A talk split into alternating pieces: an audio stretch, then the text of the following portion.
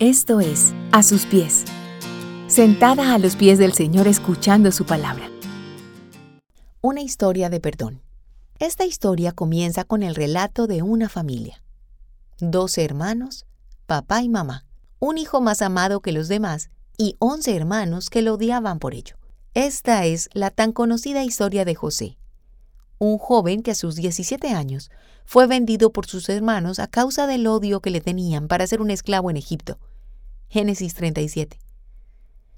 Esta es una historia de perdón y reconciliación que la Biblia nos presenta y con la cual podemos dar respuesta a algunas de nuestras preguntas sobre el tema. ¿De qué deberíamos valernos para perdonar? Es decir, ¿en qué nos basamos para poder hacerlo? ¿Hay acaso un kit de herramientas o una fórmula mágica? ¿Hay realmente algo que puede habilitarnos para asumir el daño de una ofensa cometida contra nosotros y así liberar al ofensor de cobro alguno? El inicio de la adultez de José parecía ser solo una tragedia oscura y sin esperanza que dañaría su vida para siempre.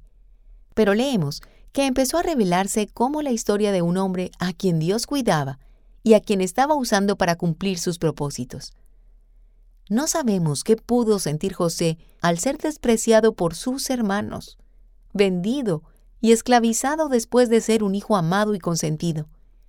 Pero la Biblia nos dice que Dios estaba con él y que no dejó de mostrarle su amor y su gracia. Por lo tanto, José rápidamente se ganó la confianza de Potifar, quien lo había comprado y quien reconocía que Dios estaba con él. Así, José fue puesto a cargo de todas las cosas de este importante funcionario egipcio y aprendió a administrar bienes. Génesis 39. Luego, fue echado a la cárcel por su amo a raíz de un engaño de su esposa. Pero allí también, dice la historia, que Dios estaba con él y se ganó la confianza del guardia. Fue puesto a cargo de los carceleros y pudo ayudar a un hombre que años después lo llevó ante el faraón para que le interpretara un sueño interpretar sueños, administrar bienes, vivir en la prisión y ser vendido como esclavo estaba dentro de los planes de Dios para uno de los descendientes de la promesa? ¿Tenía Dios algo que ver con todo esto? Sí y sí. Dios estaba preparando a José para que pudiera ayudar a salvar a muchísimas personas de una hambruna terrible, entre ellas a la familia que lo había desechado. Trece años después de ser vendido, sus hermanos se postraron a sus pies, tal como él había soñado, para comprar alimento en medio del hambre que amenazaba Egipto y sus alrededores. El pasado fue removido y las heridas recordadas. José no pudo controlarse al ver a sus hermanos postrados ante él, y en muchas ocasiones corrió a llorar su dolor y tristeza. ¿Qué iba a hacer con estos ofensores que intentaron dañar su vida y ahora regresaban? El tiempo había pasado y José ya era un hombre de 30 años que vestía ropas egipcias, lo cual les impidió reconocerlo. Por lo tanto, y valiéndose del desconocimiento de sus hermanos, usó su autoridad y un engaño para probar sus corazones y finalmente traer reconciliación a estas relaciones rotas. En medio del engaño planeado por José, al decirles que ellos no venían a comprar comida, sino que eran espías, sus hermanos empezaron a recordar, y surgió la culpa y humillación de saberse merecedores de un castigo por lo que le habían hecho a su hermano.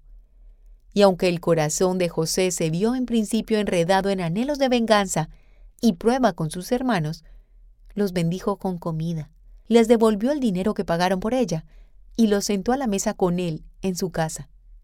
Este relato tiene su cúspide en la reconciliación de estos hermanos cuando José se revela a ellos.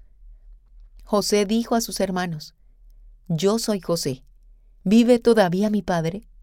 Pero sus hermanos no podían contestarle porque estaban atónitos delante de él.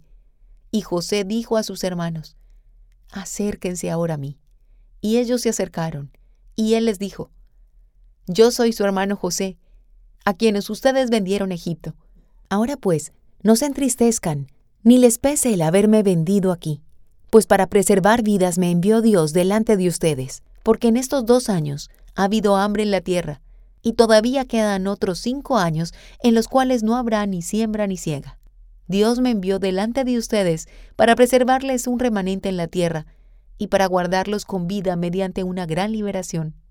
Ahora pues, no fueron ustedes los que me enviaron aquí, sino Dios. Él me ha puesto por padre de Faraón y señor de toda su casa, y gobernador sobre toda la tierra de Egipto. Dense prisa, y suban a donde mi padre, y díganle, Así dice tu hijo José, Dios me ha hecho Señor de todo Egipto. Ven a mí, no te demores. Génesis 45 del 3 al 10.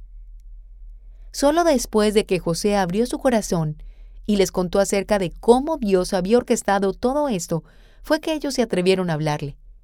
José no los eximió de su culpa, pero podía ver el daño y la ofensa a la luz de la soberanía de Dios, y eso le habilitó para perdonarlos. La historia termina con abrazos entre llantos, relaciones restauradas y una familia reunida de nuevo.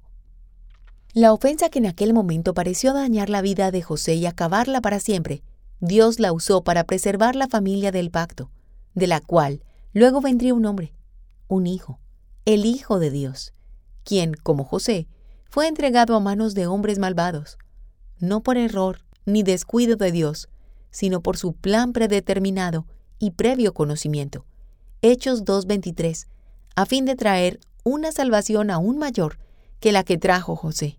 Esta historia de perdón, por lo tanto, nos lleva a otra aún mejor. El Dios soberano que permitió este mal en la vida de José y quien lo habilitó para luego perdonar a sus hermanos, es el mismo que preservó su linaje para luego entregar a su Hijo amado, Jesucristo, para perdonarte las ofensas que te hacen merecedora de la peor tragedia de tu vida, el infierno. A la luz de esta historia y de lo que la Biblia nos enseña de Jesucristo, podemos ver que Dios nos ha dado bases para perdonar a otros y que sí podemos ser habilitados para ello sin importar la ofensa. Aquí quiero compartirte dos verdades que pueden ayudarte a perdonar. La soberanía de Dios. Saber que Dios es el soberano de nuestra vida, aun en el mal que otros nos causan, y que lo usa para bien, nos ayuda a descansar y a perdonar. No tenemos que ocuparnos de que nuestra vida salga bien y de cobrarle a aquel que la dañó hasta que pague, porque es Dios quien se ocupa de nuestra historia y de hacernos justicia. Tú también ocupas el lugar del ofensor. El perdón no es solo algo que debemos otorgar, sino algo que Dios nos otorga en Jesucristo por la fe en Él. Saber que Dios nos entregó a su Hijo para que tú no fueras condenada por el mal que has hecho a otros, te habilita a perdonar. Puedes compadecerte de otros porque tú también ocupas el lugar del ofensor delante de Dios y delante de los demás. Mi deseo es que al meditar en la soberanía y perdón de Dios en esta historia y en las muchas otras que nos ofrece la Biblia, Dios te permita otorgar el mismo perdón que Él te ofrece a ti. Si te gusta este contenido, compártelo y síguenos a través de YouTube e Instagram, A Sus Pies Mujeres, y en nuestra página web, asuspies.co.